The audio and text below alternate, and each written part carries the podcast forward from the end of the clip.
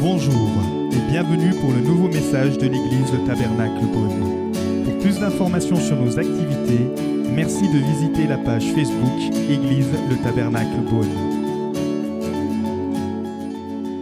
Alors ce matin, c'est un message hors série. On était sur une série sur euh, la vie de, la vie de Joseph. Et là, entre deux séries, voilà, on va, on va faire quelques messages hors série. Et finalement, comme on est dans une période euh, où on se prépare à faire une collecte pour euh, l'église, pas pour l'église, pour le couple missionnaire à Madagascar, euh, j'ai senti que je devais vous enseigner sur les dîmes et les offrandes pour que finalement ça puisse aussi faire sens avec ce qu'on fait. Donc pour rappeler, pendant tout le mois de jusqu'à la mi-mai, on fait une collecte donc pour le couple missionnaire à Madagascar et c'est une collecte avec toutes les églises d'Antioche pour permettre, leur permettre de financer l'achat d'un 4x4 pour leur développement du ministère là-bas. Et peut-être que vous, au niveau des dîmes et des offrandes, peut-être vous pratiquez déjà cela depuis longtemps avec foi, peut-être pour certains c'est partiellement, euh, peut-être c'est un sujet tabou, euh, j'espère pas en tout cas, ou peut-être non, pas du tout, parce que voilà, euh, pour vous, c'est pas quelque chose que vous avez encore mis en place, ou peut-être vous l'avez fait, mais à cause des circonstances qui sont les vôtres, vous avez arrêté.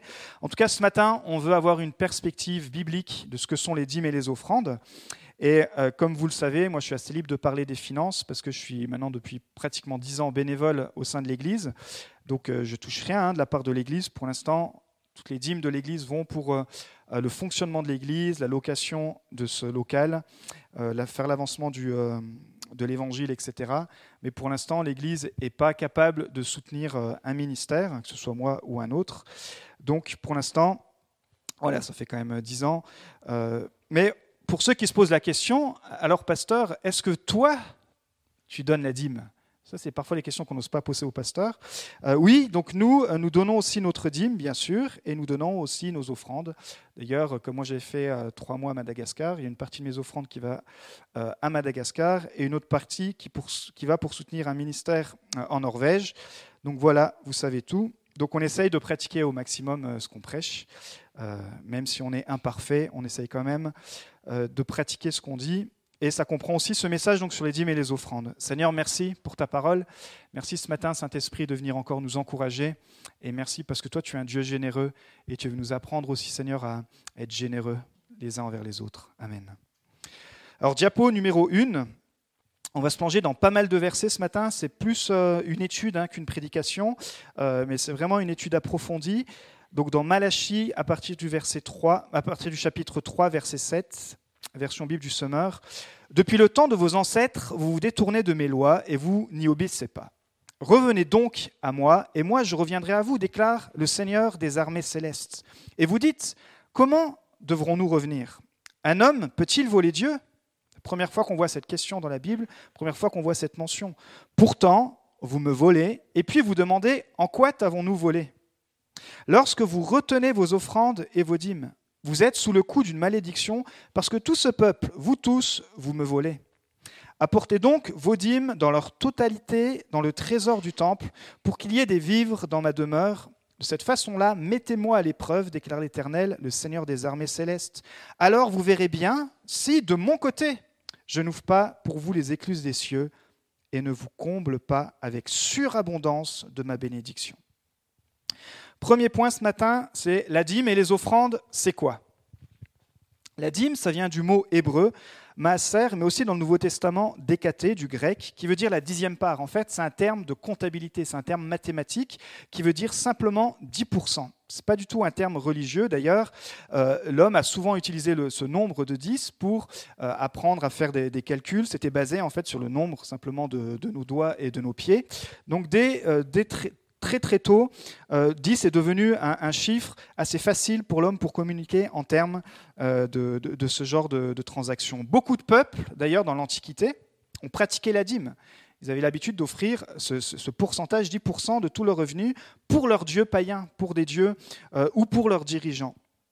Et d'ailleurs, dans la majeure partie de l'Ancien Testament, qui parfois peut nous paraître encore aujourd'hui euh, un petit peu étrange quand on lit les transactions, parce que l'échange ne se faisait pas en monnaie, mais se faisait en bétail, se faisait en récolte, euh, se faisait euh, en animaux, en grains ou en terrain.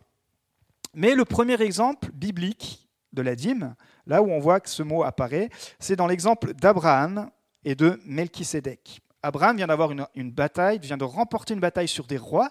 Donc c'est comme s'il vient de toucher la paye de ces rois, puisqu'il il, a, récupéré donc euh, le butin des différents rois. Et suite à cette paye, voilà ce qui se passe. Genèse, diapo 2, Genèse 14, versets 18 à 20. Melchisédek, roi de Salem, fit apporter du pain et du vin. on, on, dirait qu'on est en Bourgogne là. Il manque plus que le fromage. Il était prêtre du Dieu Très-Haut. Il bénit Abraham en disant Qu'Abraham soit béni par le Dieu Très-Haut, le Maître du ciel et de la terre. Béni soit le Dieu Très-Haut qui a livré tes ennemis entre tes mains. Abraham lui donna la dîme de tout. C'est là où on voit cela qui apparaît. Alors, premier point, la dîme appartient à Dieu. Diapo numéro 3. C'est dans le Lévitique 27-30. Toute dîme de la terre, soit des récoltes de la terre, soit du fruit des arbres, appartient à l'Éternel. C'est une chose consacrée à l'Éternel.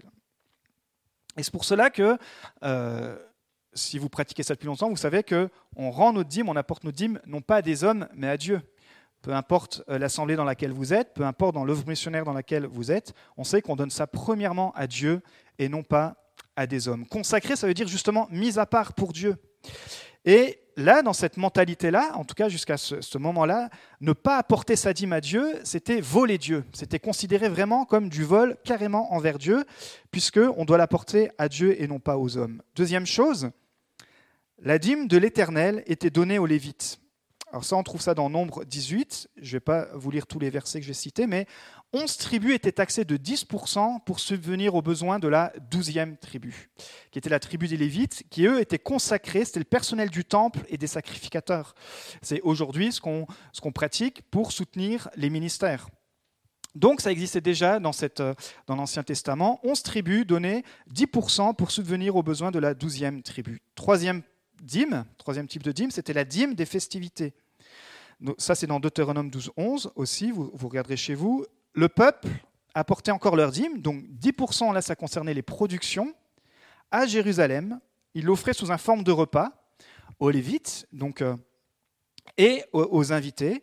Pourquoi? C'était pour promouvoir l'unité familiale, c'était les repas communautaires nationaux et chacun venez pour partager ça. C'était un gros pique-nique géant, comme parfois entre, euh, on, va bientôt pouvoir refaire ça, comme parfois on appelle ça aujourd'hui des agapés, où on se retrouve et tout le monde vient et on partage un agapé ensemble. Bah, ça vient aussi de là. Donc, mais eux, il y avait une dîme spéciale pour que ce soit intentionnel, pour que une fois dans l'année, au minimum, il y ait ce grand rassemblement, mais qui soit aussi financé.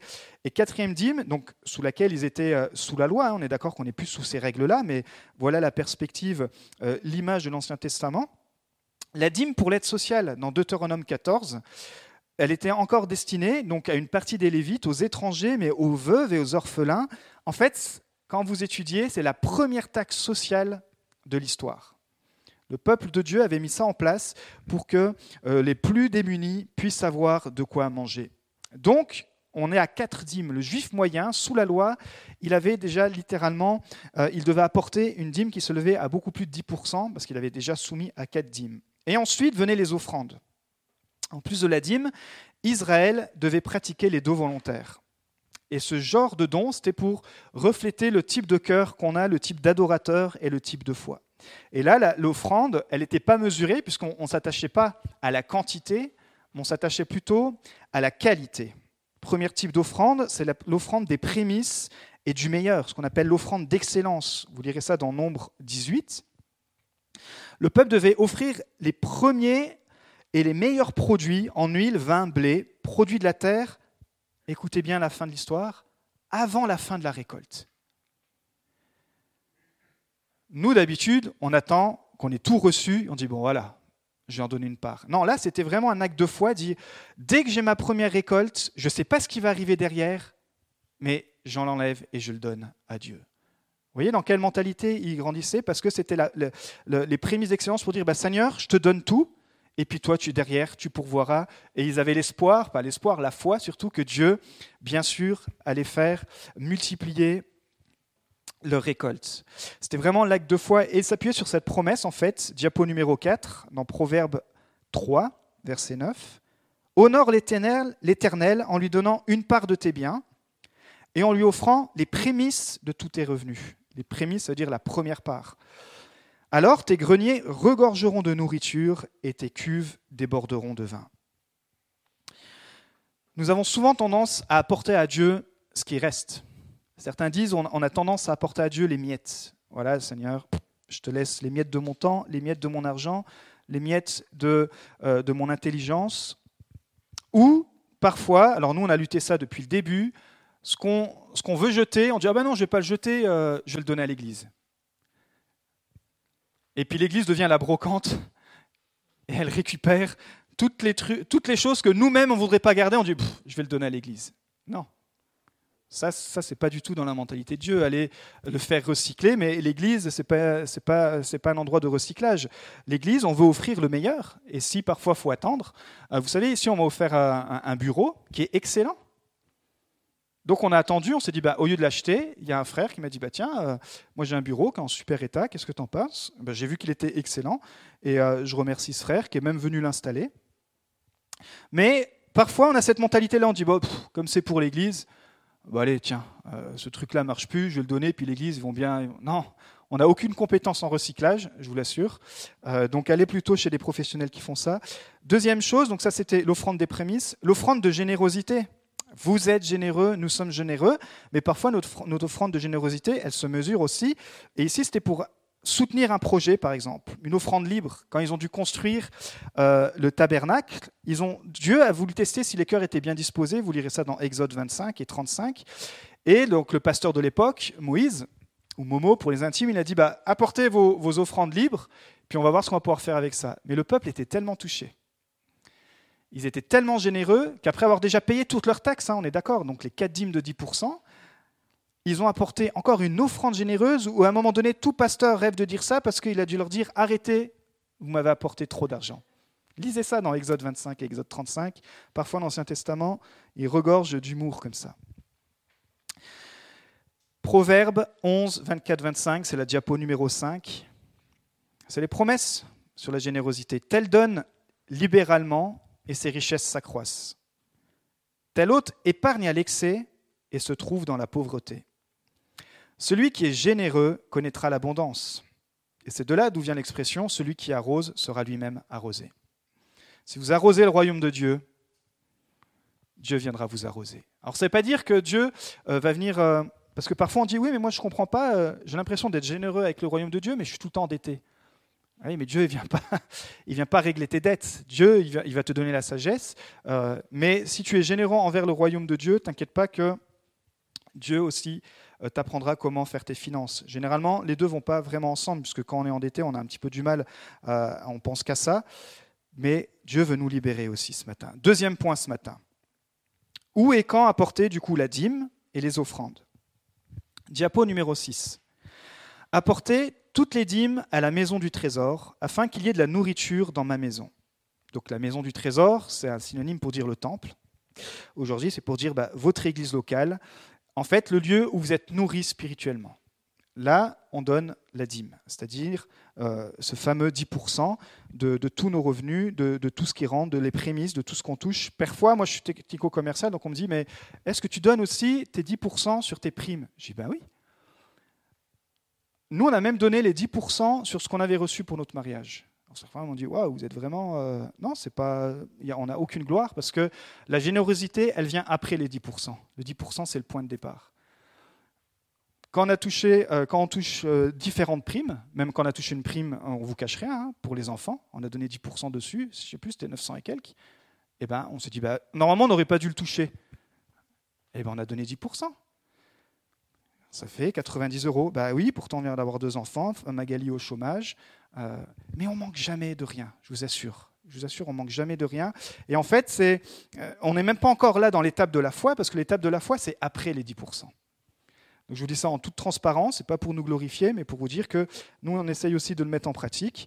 Euh, et parfois, quand on touche des primes, on touche des choses, et bien on dit, bah, tiens, ces 10%-là, ça va être pour aider Madagascar, pour aider la Norvège, pour, ça fait partie des offrandes pour qui on peut, on peut aider. Et ça devient voilà, ça devient un automatisme. Euh, je ne vous dis pas de faire la même chose, la, Bible est assez libre là-dessus. Je vous dis simplement que nous, on n'a jamais manqué de rien. Euh, petite anecdote, je, me réoriente professionnellement, donc ça fait des mois et des mois que je suis sur ce dossier. Euh, ce dossier doit être financé. C'est un financement qui vaut environ 40 000 euros. Et euh, pour pas être financé par Pôle emploi, mais être financé par euh, le Conseil général, etc., je monte tout un dossier et la personne me dit il n'y a aucune chance que vous soyez financé. Peut-être ça marchera avec Pôle emploi, mais pas par l'organisme. Donc on fait quand même toutes les démarches. Je suis pris dans le futur organisme de formation, etc. Et arrive le delta et le délai pour le financement. Et là, il me dit bah, effectivement, vous n'étiez vous étiez pas prioritaire pour toute autre raison mais vous avez obtenu cette bourse, entre guillemets, vous avez obtenu ce financement. Je dis merci Seigneur. Et on disait avec Magali, vrai, et pourtant j'ai beaucoup douté. Il y a juste un pasteur un coup qui m'a dit, euh, m'a donné une parole toute simple. Je lui partager ce, ce, projet parce que le but derrière, c'est d'avoir plus de temps pour le ministère et plus de temps pour ma famille. Vous avez bien compris qu'en étant technico, puis en découchant parfois une, deux, trois fois par semaine, euh, après dix ans de ministère, euh, il faut qu'il y ait quelque chose qui se passe. Et surtout, c'est aussi pour passer à la transmission. C'est ce que je fais tous les dimanches. Je vous transmets le message de l'Évangile, mais j'ai aussi envie de, transmettre à des adultes. Euh, c'est souvent des organismes pour la seconde chance, des organismes de reconversion envie de transmettre aussi ça. C'est possible de, changer et de transmettre tout ce que, le Seigneur m'a permis d'apprendre dans ce métier. Mais pour vous dire, en ayant pratiqué, alors est-ce que si on n'avait pas été fidèle dans nos hymnes et nos offrandes, est-ce que Dieu n'aurait pas ouvert cette porte financièrement? On n'en sait rien. On n'est pas en train de là de faire de, la superstition, mais en train de vous dire que parfois, oui, parfois Dieu, euh, les écluses des cieux ne s'ouvrent pas parce que financièrement, Dieu, quelque part, c'est des lois spirituelles, on verra après, quand on pratique certaines lois spirituelles, on a le droit à certains bénéfices spirituels. Ça ne concerne pas notre salut, on est d'accord. Ça concerne notre vie et les choses pratiques. Et c'est pour ça qu'il dit honore en donnant les prémices, et tes, greniers regorgeront, c'est-à-dire, dans tous les cas, je pourvoirai à toi, je pourvoirai à tes besoins. Et c'est peut-être un encouragement pour toi ce matin. Tu es peut-être en train de, de, changer de direction, tu es peut-être en train d'avoir un, projet, peut-être un, déménagement, peut-être tu as quelque chose sur le cœur. J'aimerais te dire, si tu es fidèle dans les finances, à un moment donné ou à un autre, Dieu va répondre. Et Dieu va pourvoir. Vous savez, nous, l'orientation qu'on prend, moi, je vais aller dans une instabilité au niveau du travail, puisque c'est un boulot très précaire. Je vais devoir monter ma société, etc. Euh, donc, je vais plus être dans la logique d'avoir un salaire qui tombe tous les mois, les congés payés et tout. Mais on a reçu cette conviction. Mets le Seigneur aussi en premier dans ton temps et j'ai besoin du temps pour le service de Dieu, j'ai besoin du temps pour la famille et, euh, Dieu a ouvert cette porte et on verra bien jusqu'à où ça va aller. Ferme, tu, on ferme la parenthèse. Alors quand honore Dieu les prémices Et puis dans l'Église du premier siècle, ils avaient, donné, ils avaient mis ça en pratique, c'est pour ça qu'on le fait encore des années après. Diapo numéro 8, c'est Paul qui dit dans 1 Corinthiens 16.2 que tous les dimanches, chacun de vous mette de côté chez lui une somme d'argent selon ce qu'il aura lui-même gagné. Donc voilà, il y a la libéralité. Peut-être pour vous, c'est une certaine somme. Eh bien, Dieu, euh, il regarde selon votre cœur. On n'est plus sous la loi. Troisièmement, pourquoi alors pratiquer la dîme et les offrandes aujourd'hui, sous la grâce, dans le Nouveau Testament? Parce que, je l'ai un petit peu introduit, mais la dîme, c'est un principe universel pour vivre une meilleure vie. Euh, elle existait avant la loi. Là, quand on a vu cette première mention de la dîme, Moïse a donné sa dîme à Melchisédek avant que la loi soit instaurée, c'est-à-dire 430 ans avant les dix commandements. Melchisédek dans le Nouveau Testament, diapo 9, on voit ça dans Hébreux 7. Ce Melchisédek était roi de Salem et prêtre du Dieu Très-Haut. Il est allé à la rencontre d'Abraham alors que celui-ci revenait de la défaite infligée au roi. Il a béni Abraham, lui a donné la dîme de tout. D'après la signification de son nom, Melchisédek est d'abord roi de justice, ensuite il est roi de Salem, c'est-à-dire roi de paix. On ne lui connaît ni père, ni mère, ni géologie, ni commencement, ni jour de fin de vie mais rendu semblable au Fils de Dieu, il reste prêtre pour toujours. Donc en fait, certains disent que pratiquer la dîme, c'est comme un principe universel, c'est comme la gravité. On pratique tous la gravité. Pourquoi? Pour pas se faire mal. Pour pas la loi de la gravité. Pour pas euh, la, loi de la gravité, elle tient pas compte de ton âge, de ton sexe, de ta nationalité. Et eh ben c'est pareil pour des lois euh, spirituelles. La dîme, elle ne tient pas compte de, qui on est. Elle tient compte de ta euh, générosité envers Dieu. Elle n'est pas obligatoire, mais c'est un principe pour une meilleure vie. D'ailleurs, comme les dix commandements. Vous êtes d'accord qu'en respectant les dix commandements, on a quand même une meilleure vie? Tu ne tueras pas ton prochain. Ah non, mais on n'est plus sous la loi. Ah bah, bah heureusement que cette loi-là, on la pratique encore. Vous voyez, donc euh, parfois on, se bloque sur des, sur des choses. Oui, on n'est plus sous la loi, mais la loi nous aide à avoir une meilleure vie. Deuxième chose, pourquoi? Pour faire grandir notre foi, pour apprendre à dépendre de Dieu dans nos finances. Diapo numéro 10, dans Matthieu 6, verset 30. Si Dieu habille ainsi l'herbe des champs, qui existe aujourd'hui et qui demain sera jeté au feu, ne le fera-t-il pas bien plus volontiers pour vous, gens de peu de foi? Tout le monde a besoin de foi pour donner la dîme. Nous ne vivons pas avec 10% de plus, on ne sait pas quoi faire à la fin du mois, on dit oh, 10%, tiens. Non, on a besoin de foi. J'ai besoin de foi et on a besoin de foi. Mais on constate, et nous depuis des années on constate, mes parents l'ont constaté, les chrétiens aussi qui le pratiquent ici le constatent, on vit bien mieux avec 90% qui sont consacrés à Dieu qu'avec 100% qui ne sont pas consacrés à Dieu. 100%, c'est-à-dire qu'on euh, on, ne fait pas cet acte de foi. Nous, on vit bien mieux avec 90% consacrés à Dieu que 100% sans Dieu dans ses finances. Et c'est la mentalité du royaume de Dieu qui nous pousse à la discipline. Celui qui n'a jamais établi la discipline de la dîme n'a rarement la capacité d'exercer la discipline dans un autre domaine de sa vie financière. La discipline de donner, Jésus en parle, c'est la même que celle de prier et jeûner. Dans Matthieu 6, lorsque tu donnes, lorsque tu pries, lorsque tu jeûnes. voyez Qu'est-ce qui se passe? Ben, Notre foi, elle augmente. La vie chrétienne se vit par la foi, parce qu'on sait très bien que sans la foi, il nous est dit qu'il est impossible de lui être agréable, et la foi, ça touche aussi cet aspect-là. Troisième point, ça nous délivre de la peur de manquer. Parce que suivant nos parcours, peut-être vous avez peur de manquer d'argent, peut-être vous avez grandi dans une famille où il manquait l'argent et vous avez souffert de ça, peut-être vous avez fait faillite et vous avez peur maintenant, ce qui est compréhensible. Mais je crois que c'est possible aussi de racheter ça aux yeux de Dieu. Psaume 23, L'Éternel est mon berger, je ne manquerai de rien. Et ça nous pousse à finalement nous poser cette question que Jésus nous, pose et il posait aux gens de son époque, est-ce que tu es esclave ou maître de ton argent?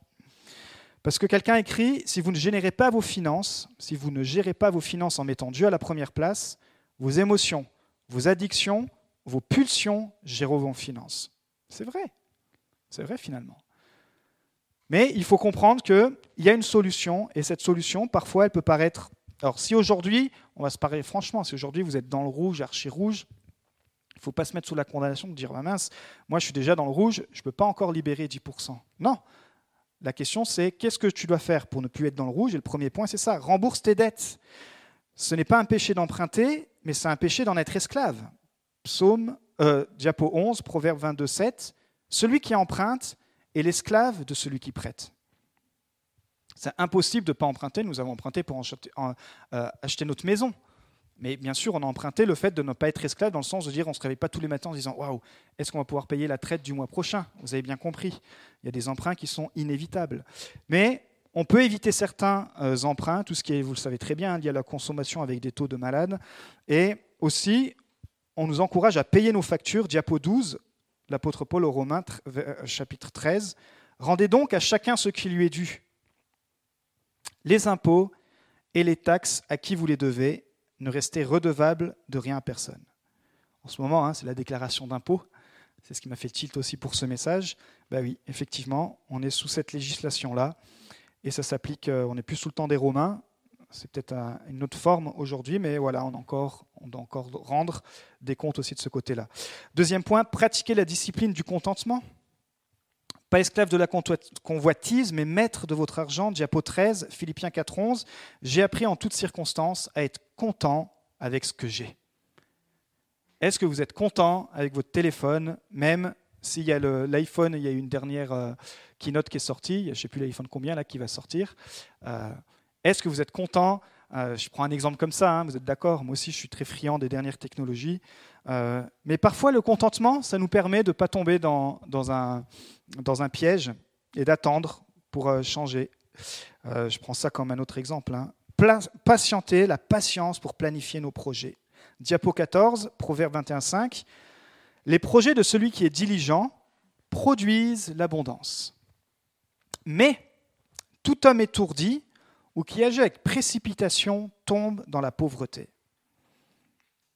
Ça nous est tous arrivé de nous précipiter, un achat impulsif, on se dit mince. Alors quand c'est des petits montants, ça va. Moi je me rappelle, vous savez, les commerciaux, on est les pires parce qu'on euh, on achète n'importe quoi en fait. On aime bien acheter. On est, on est friand.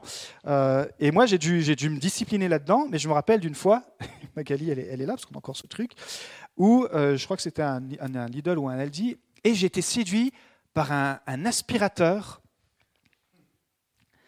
que vous tenez à la main Et la pub, elle le vendait tellement bien. En plus, il était pas cher. Je crois qu'il était dans les 69 euros. Il était en promo, un truc comme ça. Je dis, waouh, ça avec ça, la cuisine, mais on va tout le temps la nettoyer. N'importe quelle miette, ça va passer super bien. Et je rentre avec ça. Moi, je suis tout fier. Et Magali me dit, mais est-ce qu'on en a besoin? Je dis, oui, oui, oui, on en a besoin. Je l'installe, euh, tout ça et tout. Et en fait, un mois après, j'ai dû ressortir mon bon vieux gros aspirateur parce que celui-là fait pas le taf et faut repasser toujours derrière. Vous voyez, donc ce que je vous dis, on le vit aussi. Parfois, on est impulsif, on se précipite. Mais là, on est d'accord que ce qu'il dit dans le Proverbe 21.5, c'est des gros achats. Parfois, on se précipite pour acheter une maison, pour acheter un appartement, pour acheter quelque chose d'immense et on a toutes les alarmes qui sont rouges. Vos amis vous disent Non, mais attention, fais gaffe, c'est peut-être pas la bonne saison. Attends encore un peu, attends, attends. Et puis là, on se retrouve, on dit Mince, je suis lié à vie ou pas à vie, mais en tout cas, je suis lié. Donc voilà, vraiment, on doit se poser la question, combien ce changement va me coûter dans ma vie? Est-ce que j'en ai les moyens? Combien, à la limite, plutôt, je dois mettre de côté avant de, m'engager là-dedans? Troisième point, demandez conseil et suivez-les. Diapo 15, Proverbe 19.2. Le manque de connaissances n'est bon pour personne et celui qui précipite ses pas tombe dans le péché. Quatrième, faites des économies. Comme je l'ai dit, la discipline des 10% vous permettra d'avoir une discipline sur le reste. C'est-à-dire, quand vous arrivez déjà à être discipliné, à avoir réglé tous vos comptes pour pouvoir donner 10% à Dieu et de ne pas être dans le rouge, je dis, ben voilà, maintenant peut-être que c'est possible de faire d'autres économies. Diapo 16, Proverbe 21, 20. Dans la demeure de l'homme sage, on trouve de précieux trésors et des réserves d'huile, mais l'insensé dilapide ce qu'il a. Une autre version dit, mais les gens stupides gaspillent tout ce qu'ils ont. Ça, c'est possible de régler ce problème aussi. En tout cas, j'aimerais vous dire que c'est triste. Si encore aujourd'hui, vous n'affrontez pas ce problème, vous dites, ben, non, moi ça fait rien, je gagne, et puis je gaspille, et puis tant pis, même sans parler de la dîme et tout. C'est triste. C'est triste d'avoir, d'avoir ça parce que même le jour, à la limite, si vous êtes célibataire, et c'est dans votre cas, le jour où vous allez vous voir, vous justement vous fiancer, vous marier, on sait que ça engendre des frais. Et si vous avez cette mentalité de gaspiller, bah, ça se trouve, vous ne pourrez même pas financer un mariage, vous ne pourrez même pas financer un déménagement. Vous pourrez... Donc vraiment, la Bible, elle nous encourage à ne pas à être libre de ça. Et il dit, bah, dans la maison de la femme, de l'homme sage, on trouve de précieux trésors. On peut arriver chez vous à l'improviste, et puis tout à coup, bah oui, reste à manger, il y a de quoi manger dans le frigo, et on va te bénir. Euh, euh, on peut arriver chez vous à l'improviste et avoir du temps, on peut être généreux en temps, on peut être généreux en talent, généreux en... Voilà, il y a tout ça. Cinquième chose, avant le dernier point, semer dans le royaume de Dieu. Diapo numéro 17, 2 Corinthiens 9, 6. Sachez-le, celui qui sème peu, moissonnera peu. Et celui qui sème abondamment, moissonnera abondamment. Voyez? C'est une loi spirituelle. Si vous prenez cette habitude, et je vous encourage vraiment, je vous assure, peut-être vous ne le verrez pas dans les premiers mois, même peut-être dans les premières années mais vous le verrez à long terme. Moi, j'ai vu mes parents semer, semer dans le royaume de Dieu. Et nous, on a grandi, c'est vrai, avec cette mentalité-là. Alors moi, ça m'a toujours paru logique d'apporter mes dîmes et mes offrandes, même si je vous avoue que ma grosse période étudiante, j'avais beaucoup de mal. Premièrement, parce qu'on n'était pas beaucoup enseigné là-dessus. Et deuxièmement, parce qu'il n'y avait pas tout cet espace pour nous expliquer comment ça se passe. Mais une fois que j'ai pu mettre ça en place dans ma vie, waouh, ça a mis du temps. Au bout de quelques années, j'ai vraiment vu la différence. J'ai vraiment vu la différence. Euh, on n'a vraiment pas peur de notre compte bancaire, on n'a pas peur des projets, on n'est pas riche, on n'est pas pauvre, mais on sait que Dieu, voilà, il pourvoit, on sait que Dieu est avec nous et que euh, on est entre ses mains et on, sème. On sème ce que Dieu nous donne pour pas que ça bloque. Vous savez qu'aujourd'hui, il y a des églises qui ferment suite à la crise du Covid parce qu'ils ne peuvent plus financer des pasteurs. J'étais en contact avec un, pasteur, là, ce que je vous passe, c'est récent. Il m'a dit bah, Nous, aujourd'hui, on a perdu 30% sur notre famille d'église. Eh ben, on est obligé de sortir des pasteurs de certaines petites églises. Et il y a des églises comme ça qui vont fermer. Parce qu'on a vu qu'à la base, grâce à nos dîmes et nos offrandes, on fait aussi avancer le royaume de Dieu. Ben oui, nous, on a eu la grâce de pouvoir avoir un travail à côté, mais certains, ce n'est pas leur appel. Et euh, normalement, d'ailleurs, normalement, un pasteur devrait être pris euh, en charge, hein, on est d'accord, euh, sauf quand l'appel est différent, comme c'est le cas pour nous, pour l'instant en tout cas. Mais je vous assure que vos dîmes et vos offrandes, elles font avancer le royaume de Dieu plus que vous l'imaginez. Parents, apprenez à vos enfants à être généreux. Et ça commence aussi même avec l'école du dimanche. Et mon dernier point ce matin, donc on a vu ce que c'était toutes les dîmes, toutes les offrandes. On a vu pourquoi euh, il fallait donner avec ces, bénédictions derrière. Et dernier point, très rapidement ce matin, comment alors apporter nos dîmes et nos offrandes? Dans quelle attitude de cœur? Parce que finalement, c'est tout ce qui compte. Premier point, comme un acte d'adoration, diapo 18, Luc 11, verset 2. Mais malheur à vous, pharisiens, parce que vous payez la dîme de la menthe, de la rue et de chaque plante que vous et que vous négligez la justice et l'amour de Dieu. Voilà ce qu'il fallait pratiquer sans négliger le reste. Là, c'est l'autre extrême. Eux, ils payaient les quatre dîmes, etc. Par contre, leur cœur n'y était pas du tout. Donc, c'était pire que, que, tout, en fait. Et Jésus dénonce, en fait, leur avarice. Il dit, bah, vous, vous vous cachez derrière tout ce que vous donnez, tout ce que vous offrez, mais en fait, vous ne le faites pas de bon cœur. Vous ne donnez pas par amour pour Dieu, mais pour être vu des hommes. Diapo 19, Colossiens 3, verset 17. Et quoi que vous fassiez, en parole ou en acte, faites tout au nom du Seigneur, Jésus, en exprimant par lui votre reconnaissance à Dieu le Père. Deuxième point, avec joie, c'est Paul qui dit, diapo 20, que chacun donne comme il l'a décidé dans son cœur, sans regret ni contrainte, car Dieu aime celui qui donne avec joie. Et troisième dernier point, avec foi, c'est la diapo 21, mettez-moi ainsi à l'épreuve, dit l'Éternel le maître de l'univers. Et vous verrez si je n'ouvre pas pour vous les fenêtres du ciel, si je ne verse pas sur vous la bénédiction d'abondance. Et j'aimerais vous challenger ce matin. Vous challenger dans vos finances.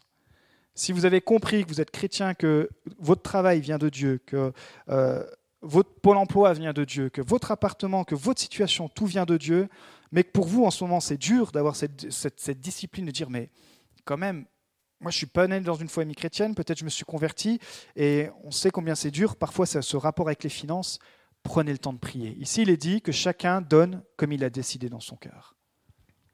Qu'est-ce que tu as décidé dans ton cœur, sans regret ni contrainte, et fais-le avec joie, et tu verras que Dieu ouvrira les écluses des cieux pour toi. Dernier verset, Ecclésias 5, 19, diapo 22. En effet, si Dieu donne à un homme des richesses et des biens, et s'il lui accorde la possibilité d'en profiter, de retirer ce qui lui revient et de trouver de la joie dans son travail, c'est un don de Dieu. C'est un don de Dieu. Notre travail, nos, euh, nos parcours, tout ce qui nous permet d'avoir des ressources, ça vient de Dieu et c'est un don de Dieu. Nous espérons que vous avez apprécié le message de cette semaine. Pour plus d'informations sur notre Église, Merci de visiter la page Facebook Église le Tabernacle Beaune.